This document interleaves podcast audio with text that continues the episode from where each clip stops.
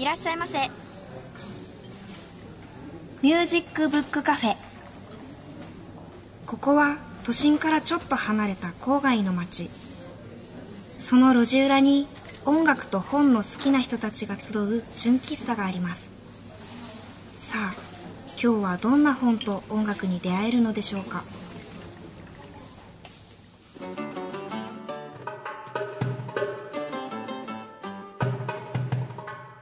皆さんこんにちは。ミュージックブックカフェのほのかです。まだまだ寒い日が続いていますが皆さんご体調いかがですか？先月は全国で雪が降って大変でしたね。私の家の周りは30センチぐらい積もりました。皆さん雪遊びしましたか？私小さい時から寒いのが苦手なので雪遊びってほとんどしたことがないんです。もともと持ってる冷え性も合わさって長時間雪の中に入れないんですよね。ただやっぱり誰も踏んでないまっさらな雪見るとうずうずしちゃって。この前の雪の時もちょっと道をそれて雪を踏んで帰りました。本当は雪遊びしたいんだけどな。雪だるま作ったり雪合戦したり。なんかツイッターとか見てるとめちゃめちゃ力作の雪だるま作ってる人とかいてうわ私もやりたいって思うんですけどね。冷え性の人も雪で遊べる何かいい方法ないですかね。使い捨て回路も貼ってるし手袋もしてるんだけどな。なんかおすすめの方法あったらぜひ教えてください。さあ今週もミュージックブックカフェオープンです。最初のコーナーはこちら。ブックでトーク。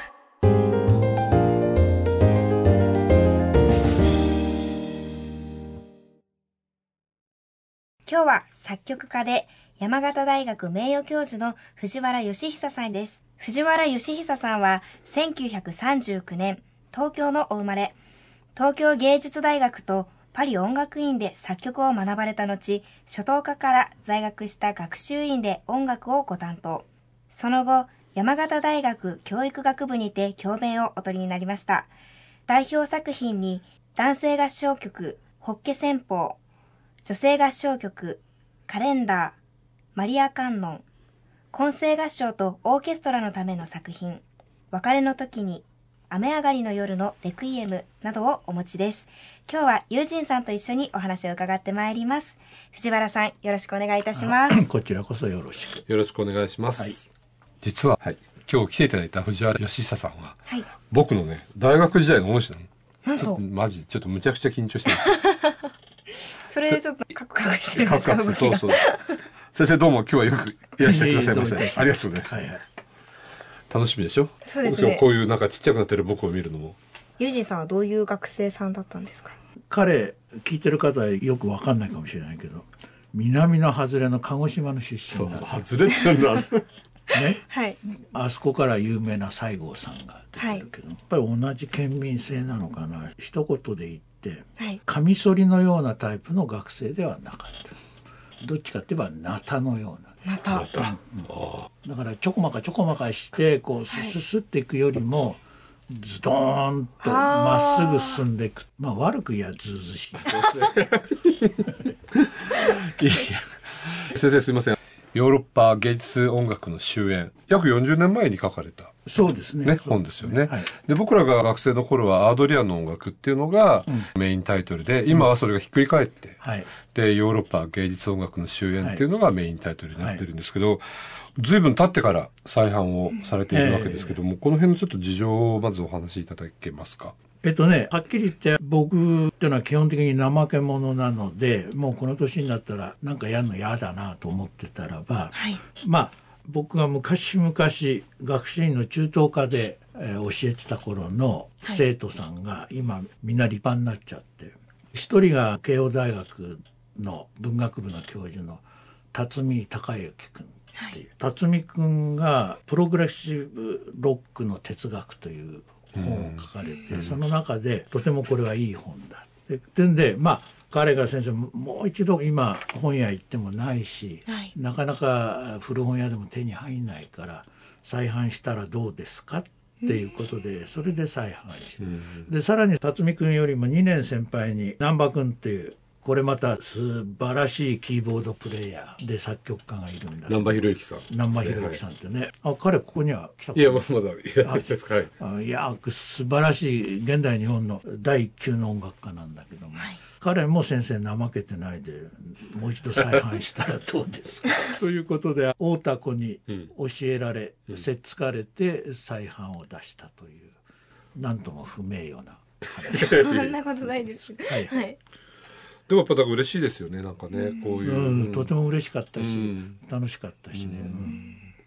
でもやっぱりその辰巳さんにしても難波さんにしてもそれをお勧めくださったっていうことは、やっぱりこの内容的に、今だからこそなんか読まれなきゃいけないっていうか、うん、今だからこそ読んでほしいっていうのが思いが終わりだったんでしょうね、きっとね。正直言うとね、本当に読んでほしいっていうのはやっぱり書いた頃のなんだけども、うん、それから約40年経ってもそんなにまあ内容的にもう時代が変わっちゃって、書いてる内容が間違いだらけだってことでもないんでね。うんそういった意味では自分の人生の最後あたりで一つまた責任を取って再販するのもいいかなと、うん、そういうことです。あの、まあ、ちょっとこの本の内容のことも含めて、うん、その今先ほど言われた40年前にまあ読んでもらいたかったと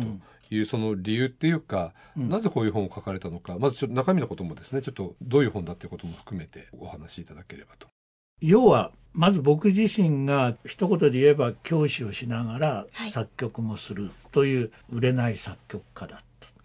それでどんな曲書いてもどうもなんか次の新しいね、はい、音楽が生み出せない。これは一体もちろん自分の才能もないんだけども同時に今の現代音楽っていうのは一体どんな風になってんだろうって自分で自分に疑問を覚えて。うんでその時にたまたまトーマス・マンの「ファウストス博士」という小説を読んだら、はい、それが僕が最も興味のある時代のドイツで生きた架空の作曲家の伝記だったわけよ。ちょっと複雑だけども。19世紀から20世紀にかけてのドイツ、だからヨーロッパが大きな文化の転換をするドイツで作曲家として架空の生涯を送ったアードリアン・レーバーンキュンっていう、はい、そういう作曲家の伝記だったわけ、はい、だからあもしかしたらこの作曲家と実際の歴史の中で生きた有名な作曲家の作品を同時に眺めながら音楽史を考えたら自分の疑問にね答えられるんじゃないかなって。それで書いたわけです。それで、まあ内容的にはやっぱりヨーロッパ音楽ってのは特に芸術音楽っての行き詰まってんじゃないかなって思ったもんで最初の時もヨーロッパ芸術音楽の終焉っていう題にしようかと思ったんだけども、はい、40年前にそんな題名で本出したらみんなからね、袋叩きになりそうな恐れを感じたもんでなんとなくアードリアンの音楽ってぼやかして副題にヨーロッパ芸術音楽の終焉とした、うん、ところが現代これを出すにあたって今度新しい担当の編集者が、はい、ここは思い切ってかっての副題を表に持ってった方がいい、うん、で僕もその方が自分の言うことに責任取れるからそれでこういう本を書いそのタイトルをひっくり返すのは、編集者の方が提案だった提案だった先生は何もおっしゃらないですそうああじゃあやっぱりある程度見抜かれていたというか。そうですね。うん。ある意味で言えば、お前責任取れよって言われたようなもんで。で、まあ、ほら、じじいだから、責任取って袋叩きになっても、そう、先行きそんな時間ないから、痛みは少ないであろうと。でも、先生、若い頃の作品で僕はちょっと拝聴してないんですが、うん、パリに行かれた頃っていうのは、まあ、いわゆる現代音楽的な手法で、やっぱりこう勉強されてたんですか？そういうのも試みましたよね。ただ僕はパリ音楽院にいる時に今度出した本の後書きの部分でも書いたんだけども、はい、まあ大げさに言えばある精神的な大転換を一瞬のうちに、えー、経験してね、はい、それからやっぱりただ現代音楽一辺倒要はっていうだけの音楽家にはならなかったっていうよりなれなかったところがありその一瞬のってすごく僕も学生の頃とか何度も伺って、うん、今でも覚えてるんですけどちょっとお話ししてください。あのねパリ音楽院のその頃あった今場所違うと思うんだけど、はい、教室っていうのは普通のパリの通りに面してて、うん、窓から下見るとそこに通りがあるわけ、はい、その通りがマドリッド通りっていう名前があって、はい、リュード・マドリッド。でその通り見ながらああこの道西どんどん歩いていけばマドリッドへ行けるなってね、うん、じゃあ今度東行ったらどうだって思った時にあどんどん歩いていけばあこれね次々ヨーロッパの国をあれして、やがてはロシアそういえばそのパリの駅にパリ発モスクワ行きなんていう看板掲げた客車が止まってる。はい、でその後さらにもっとって言った時に本当に瞬間的なんだけども圧倒的なユーラシア大陸の大きさっていうものが分かったのよ。それはもちろんそれまでにねい。わゆる、それこそ中学校時代から地理の時間にヨーロッパ大から教えられてたんだけど、圧倒的なその広がりを実感した時に、あ日本っていうのはなんて極東なんだろう、っていうことがねいわゆる頭で知ってるってことではなくて心で本当に分かったっていう。でその次の瞬間に今度本当におかしいんだけどね部屋の中でね行水してるベートーベンの後ろ姿がパッと浮かんだ。うん。はい、それで、はい、うん、そう思った瞬間ねだから同じ教室でマドリッド通りを見て「はい、えっ!」ってそのユーラシア大陸の広がりを実感したもうその直後に行水してるベートーベン。なるほどね、それでベートーベンっていうのはそのそれまではほら学生ベートーベンとか、はい、ドイツの偉大な作曲家とかあるけども考えてみらね薄汚ね中年のドイツのおっさんなわけ。でしょ？だけどその人があの素晴らしい作品を書き上げて、その積み重ねね？もちろんベートーベンの作品の積み重ね次に来るブラームスの積み重ね、はい、それがまさにヨーロッパの文化だった。ってことを次に本当に心底実感した。した時に俺は全く異質な文化圏の極東の日本から、はい、なんでパリ音楽院に来たんだ、うん、パリ音楽院に何を探しに来たんだ？そこにあるものは一体何なんだ、はい、それはフランスの若者にとっては意味があっても自分にどれだけ意味がある、そういうことを本当に一瞬のうちにね、うん、なんていうかな、うん、分かった時に西洋音楽って一体何だって根本的なとこから分かんなかっていうそういう経験があるもんで、はいはい、なんかいわゆる現代音楽っていう芸術音楽の最先端にある、なんだかよく響きの分かんないね。そういう音楽が一体どうしてこんな音楽が書かれるようになったかっていうのはどうしても自分で追ってみたい、その結果がこの本なんですけど、僕も若い頃にこの本読んで、うん、いわゆるクラシックの音楽のまあ音の構造っていうんですか、うん、それについてまあ先生の説明を読んで目が開かれたというか、いう計画、あの経験がね、うん、まああるんですけど、特にこの本の第2章は学理的なね、アプローチがされていて、もう当時としても割とこう珍しい作りの本だったような気がしていて、この作り方に何かこうこだわりとかあったんですかね？どうも、まあありがとう。それはね、僕の基本的な考え方なんだけど、はい、音楽はね、説明することはできるんだけども、監督簡単に言えば感じさせることはね僕は不可能だと思うね、うん、それどういうことかって一つ例え言おうか。ほのかさんね、はい、甘いっていうことを言葉だけで友人さんに感じさせることはできますか？そう。うん難しいですね。説明することはできるよね。そうです、ね、例えば甘いのにはあんこの甘さもありますとか、ね、カステラの甘さもありますとかさ、はい、でも彼の口の中に甘さを感じさせることできる。あ、あ、それはできないです、ね、できないでしょ？それはできないです。うん、はい。だからね、音楽っていうのは、ね、説明はできんだけども、一番肝心のとこはできないから、とにかくその一番肝心なとこへ近づくために、あえてその音符も入れてみたんだけども、それでもね、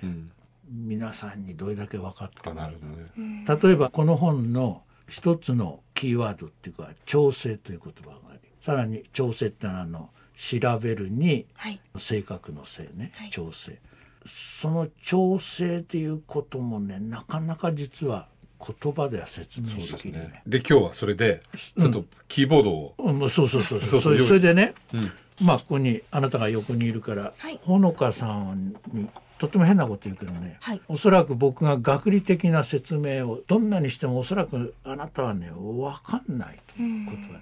だけども不思議なことにね、はい、あなたは調整を知ってんです、うん、感じ取ってんの、はい。うん、音楽ってそういうとこある言葉で言っても分かんないんだけども経験をすると、うん、経験するとね、はい、じゃあ調整っていうのは何か、つまりあなたは実は調整ってことは体の中に十分分かってる。それをちょっと今実験してみましょうか、はい、そしたらちょっと聞いてね、はい。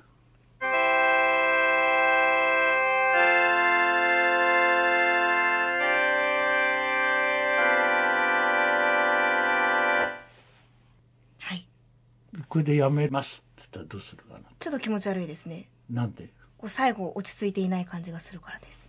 まさに最後どうしてもある方向に音が行きたいって、はい、全身で思ってるわけでしょ、はい、それが調整感覚だからこう言って、はい、こう言って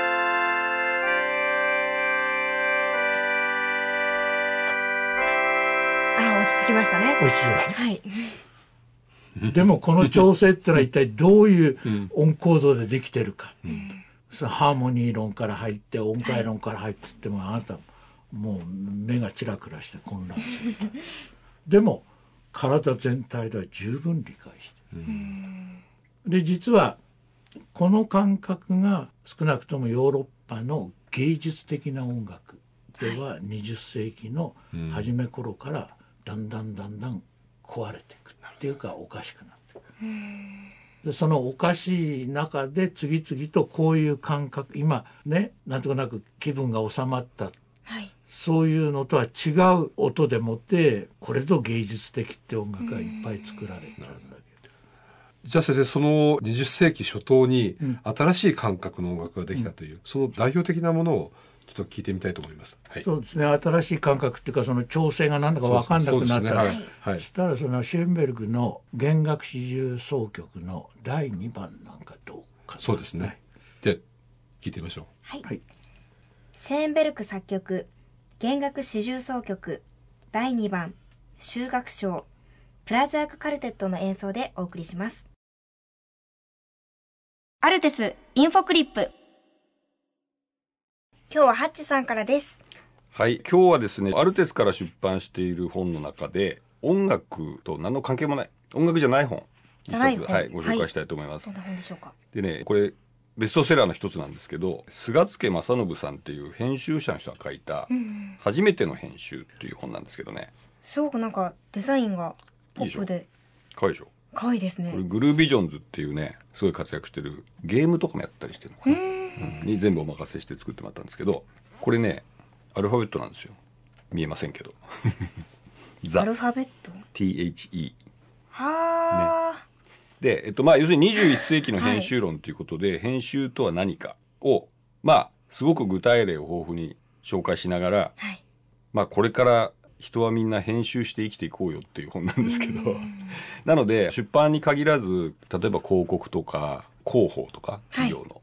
あとそれからウェブ関係の人たちとか、まあ、とにかくいろんな人たちにすごく広く読まれていて、本当ベストセラーになってるんですけど、で、菅先生何言ってるかって、ちょっとまあ本当にダイジェストだけ言うとね、編集っていうのは、企画を立てて、人を集めて、ものを作ることですと。はい。もう非常に簡単、明瞭っちゃ簡単なんですけど。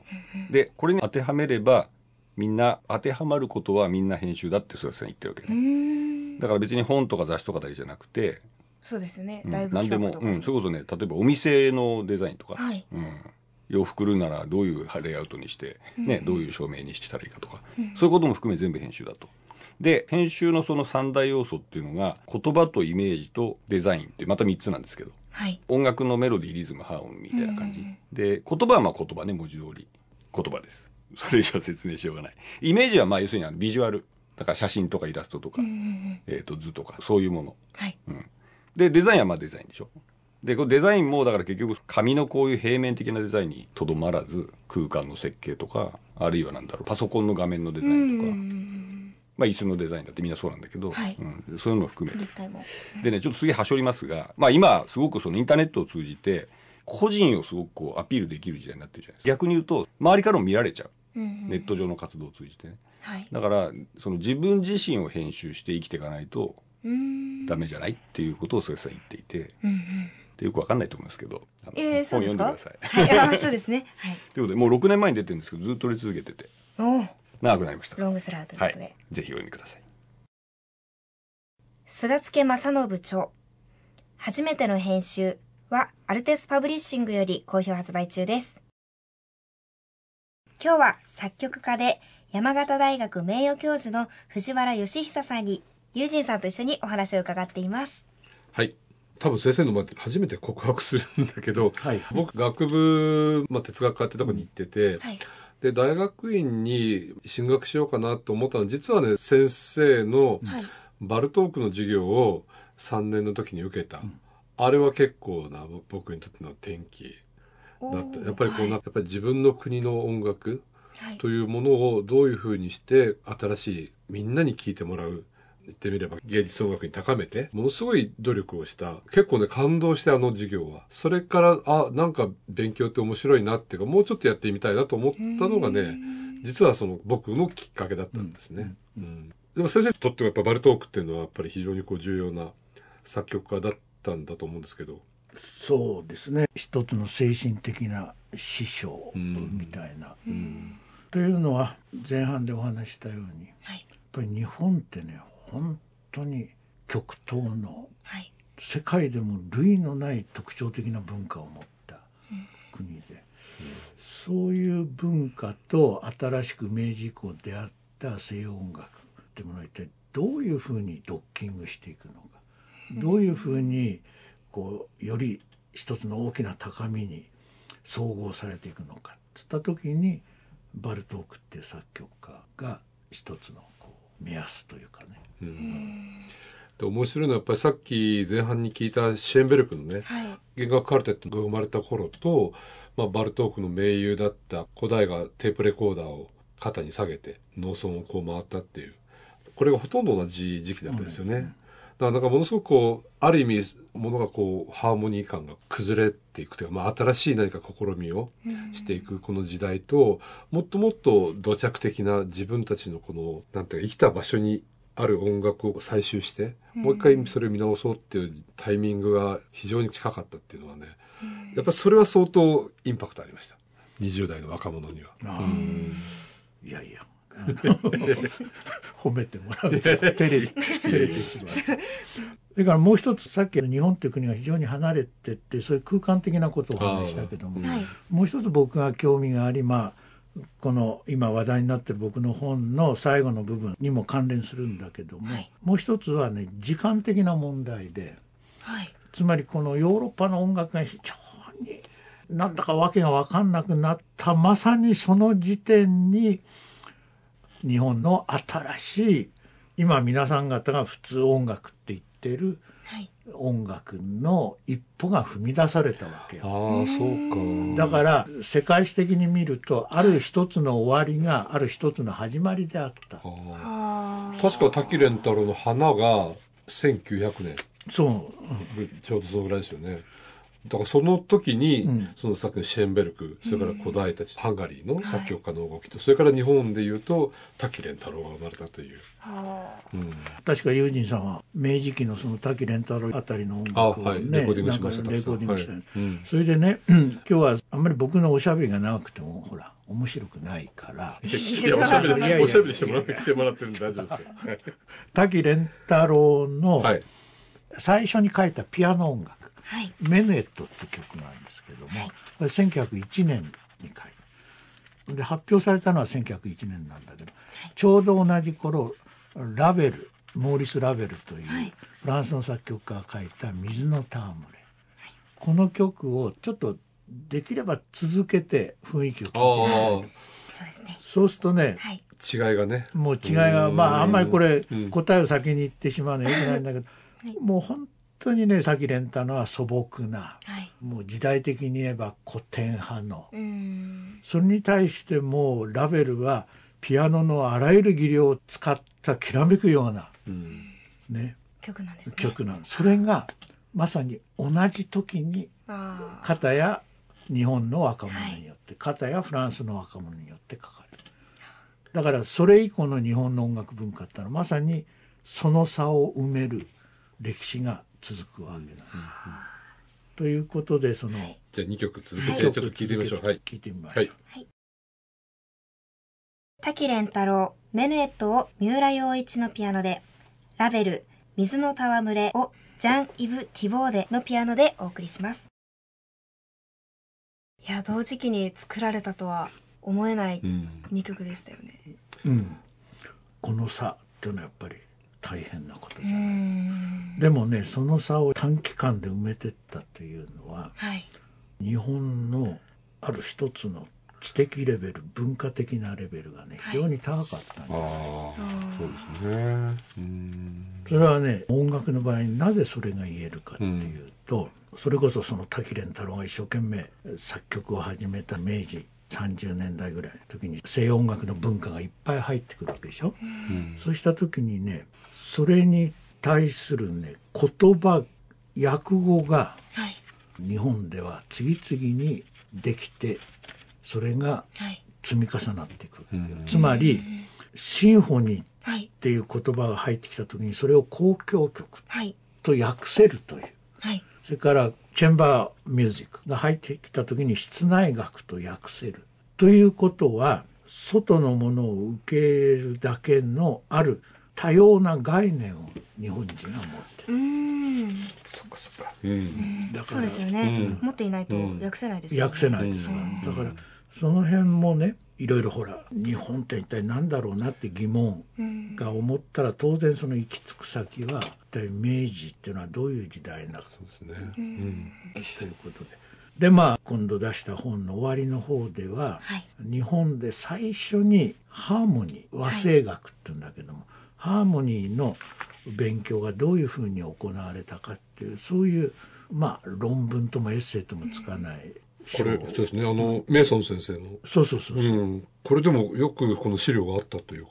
あこれはねあの、うん、僕が学習院で教えてた頃に中等科の生徒だった土田京志郎君っていう音楽好きの子がいたんだけど、はい、いやもう今は立派なおじさんで。ですけどね土田君が「うちにこんなものがありました」というね、はい、和とじの本を持ってきて。それが実は彼から言うとひいおばあ様になるがその初めてメイソンさんから学んだハーモニーのノートだった。うわなんかつながりがすごいですね、うん、偶然が偶然を生んでるような感じそうそうそう。まあ中村千という娘が音楽取り調べ係に入って非常に語学もできた優秀なお嬢さんだったもんででメイソンにも可愛がられて日本で最初のハーモニーの勉強をする。それが高峰さんって言ったかな、はい、に結婚してそこからお嬢ちゃんが生まれてそのお嬢ちゃんが土田家に行ってっていうそういうまあ流れなんですけど、だからその最初のノートなんか見ると本当にね大げさに言えばちょっと涙が出るぐらいその感動的な日本って最初にヨーロッパ音楽を学んだっていうのはこんな状態だったのかっていうのがね分かりますけど。だ今回いわゆる初版の時には現代日本の音楽文化っていう章がなかったわけででこれがまあ今度加わることによって、よりなんていうかこのアードリアンのかつての音楽っていう本が、広がり感、うん、それから深み、みたいなものをなんか増したようなふうにしても読みました。ただね、あの、旧版でもね、最後の章は日本のアドリアンあ、そうですそこ、あの、はい、日本の作曲家の、あ、そうですね。山田耕作のことなんかちょっと書いてあったただそこに肉付けがこういうふうに実際に生きた人たちの営みがね、こういうふうに入ってくることによって、本当にいいまとまり感が出たかなっていうふうに、不詳の弟子ながら。ありがとう。思います。自分で言うのもおかしいけど、確かにこの年になってね、こういうふうにまとめるっていうのも決して無駄ではないし。いやいやいや、本当に。なんつってもやっぱり、あいつはこういうことを言って、一つの人生を過ごしたんだってことがね、うん、分かるっていうのは、まあ、ありがたいことだな、ね、もう時間もあれなんですけど、うんはい、ほら、ここで群青の話何回かしたでしょ。はい。実はね、あの、群青を作りになった、まとめられた小田美希先生は、藤原先生の教え子なんです。山形大学で。教え子の方がもう、すごい方ばっかりですね、なんか。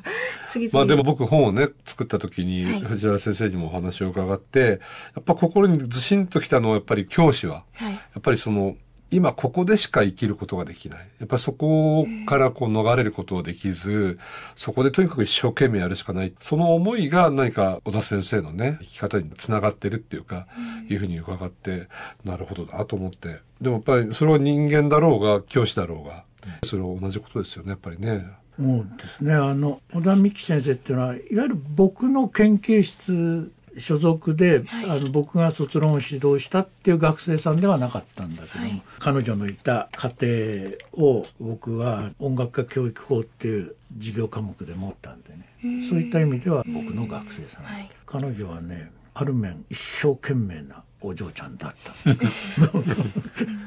ユージンさんがこの小田美希先生とこう面談することで僕の記憶を新たにしてくれたんだけども、はい、僕の研究室に絨毯がいてあったのよ。はい、で学生は大概靴脱いで入ってくるんだけど彼女はね なんか聞かせたいと思うとねそういうことは一切お構いなす。土足で入って僕のピアノを弾くという、ね、はあ、大変熱心な。はあ。地図の感じがね、なんか今でもね、まだね。やっぱりああいう感じっていうのは東北人のいいところ、ね、ああ、そうですね。だからなんか小田先生に、まあお会いするたんびにね、なんか似たような、なんか先生から習った生き方というか、なんかいうことを感じずにはいられないだけど、うん。いや、でも本当に、そういう意味ではいい出会いをまた昨年で、まあ、大きな事故というか、事柄があったんですけど、それでもやっぱり、ああいう出会いができたっていうのは非常に幸せな感じがしました。僕もあの大震災の後4回ぐらい、はい、もう被災地入れるギリギリの道をですけど、行ったり来たり行ったり来たりしてやっぱり大変なことだったなと。うんそれで最後にですね、はい、私と藤原先生の共通の恩師でいらっしゃる、加藤博之先生っていう先生がいらして、はい、その先生は哲学の先生ではあったんですが詩心も大変素晴らしく詩をたくさん書いてらして、はい、うん、その中の詩を先生がコラージュして抜粋して新しい形に作り直し、レクイエムをねこの「別れの時に」というのを、はい、一昨年ですね初演ね名古屋で。そうですね、うん、素晴らしい演奏で。で、それを今先生とね、僕また来年、東京と名古屋でできるように今ね、準備してる。それは大変楽しみな。大変楽しみ、大変な、大変なんですけど、はい。イベントです。大変なんだよ。うんうんでもね、またこの年になってみんな仲間と集まったりして、こう音楽ができる。僕はほら、クラブは途中で辞めちゃった口なんで、中東大社なんですけど、ね、まあ、はい、でも少しなんかお手伝いできればなっていうふうに思っていて、先生どうですか？意気込みをちょっと聞かせていただいて、最後に。いや自分の曲になってやっぱりちょっと遠慮しちゃうんだけども、ただね、みんなやっぱりあの大震災で音楽をやるもんっていうのは、やっぱりなんかしなきゃいけない。うん、で、もちろんいろんな持てる力、環境の中でいろんなことをやったんだけども、一つ気になったのは、なんか、いわゆる有名なレクイエム、例えばブラームスのレクイエム、モーツァルトのレクイエム、ホーレのレクイエム、それを歌うこともちろんそれとっても大事なことなんだけどもそれを歌うだけで異例の責任を果たしたっていうふうに思ってはちょっとまずいんじゃないかなってそういう気持ちが僕には芽生えたわけ。はい、っていうのは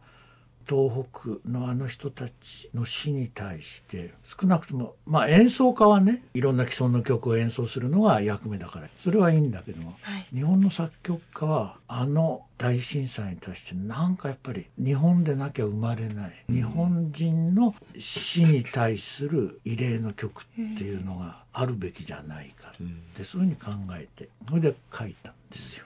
まあ、来年またね皆さんに聞いてもらうように頑張りたいと思いますのでどうぞまたよろしくお願いします。まあ、そういう機会があったらぜひ聞いてください。はい、お願いします。はい、今日ちょっと本当マジで緊張したんですけど。ゆいじんさんの様子がいつもと違くてこっちまで緊張してしまって。すいませんどうも。緊張が伝染してしまって。話が散らかっちゃったんじゃない？いそんなそんなそんな。どうもありがとうございました。本日ありがとうございました。ありがとうございました。ありがとう。本日ご紹介した藤原義久著ヨーロッパ芸術音楽の終焉アードリアーンの音楽は、再流者より好評発売中です。井上節のセラピーストーリー。ご機嫌いかがですか？今日は実習先の小学校で出会った12歳の少女リブのお話です。リブは1歳7ヶ月で急性骨髄性白血病になり、その時に頭部へ受けた放射線治療の後遺症で様々な障害を持っていました。リブはおしゃれに気を使う普通の女の子で、障害は外見からは全くわかりません。みんなと同じはずなのに私にはできないことがたくさんある。このことがリブを苦しめ、自信のなさへとつながっていました。ある時、小学校でコンサートが行われることになりました。リブは若者に人気のあるポップス歌手が大好きでした。それを知っていた音楽療法士は、リブを歌のソロに指名しました。毎回の活動ではしっかりと歌っていましたが、リハーサルになると、リブの表情は硬くなり、マイクの前で下を向いてしまいました。その時、一人の同級生がリブに駆け寄り、大丈夫、ここに一緒にいてあげるから、と言いました。リブは顔を上げ、歌い始めました。音楽は人と人との間にある。そう実感した一瞬でした。今日ご紹介する曲は、エドバルド・グリーク作曲の春です。人生最後にもう一度巡ってきた春を歌うグリークの代表作の一つです。メゾソプラノアンネ・ソフィー・フォン・オッターピアノベンクト・フォシュベリの演奏でお聴きください。ミュージックブックカフェ伝言板今日は新坂ほのかちゃんの情報をお届けしたいと思います。今度の日曜日にライブをやるんですよね。はい、直前なんですけれども、はい、2月25日の日曜日に、高田馬場のライブカフェモノというライブハウス。モノ。はい。そうです。はい。があるんですけれども、そこでライブをします。はい。はい。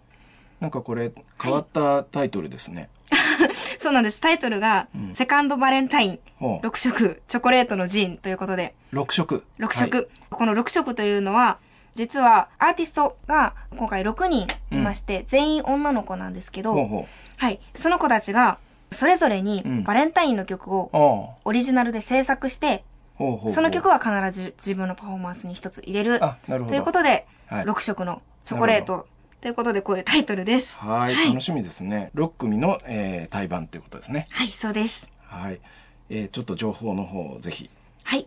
2月の25日、今週の日曜日に、高田馬場ライブカフェモノという場所でライブをします。12時オープン、12時半スタート、15時には終わるお昼のライブとなっております。はい、はい。じゃあ行きやすいですね。はい。楽しみですね。はい。もし、ちょっとご興味がある方とか、はい、応援してくださる方いらっしゃいましたら、はい、私のツイッターがあるんですけれども、はい。そこにてご質問やご予約などをお受けしております。ツイッターはこのミュージックブックカフェのホームページからも飛べるんですけれども、念のためお伝えしたいと思います。はい。はい。アットマーク、シンギングフォー、アンダーバーなんですけれども、綴りが、アットマーク、大文字の S、小文字の ing, ing に、大文字の F、小文字の O、R にアンダーバーです。はい。はい。それじゃあ、ほのかちゃんのツイッターは公式ブログの方にも、えー、載ってますので、そちらから見てみてください。本日ご出演いただきました藤原義久さんから番組をお聞きの皆様へ本日ご紹介したヨーロッパ芸術音楽の終演アードリアーンの音楽を2名の方にまた CD カンタータ別れの時に雨上がりの夜のレクイエムを1名の方にプレゼントいたします。ご希望の方ははがきファックスメールにお名前ご住所電話番号をお書きの上ヨーロッパ芸術音楽の終演希望または CD 別れの時に希望と明記してお送りください宛先は郵便番号 102-8080FM センター4階ミュージックバードミュージックブックカフェです。ファックス番号は東京03-3288-8902メールアドレスは info アットマークミュージックブックカフェ .jp です。また番組のホームページでもご案内しておりますのでそちらもどうぞご覧ください。ホームページのアドレスは http コロンスラッシュスラッシュ Music Book Cafe .jp です。なお、当選の発表は発送をもって返させていただきます。たくさんのご応募お待ちしています。そしてそして番組に対するご感想、ご意見、ご希望などもお待ちしております。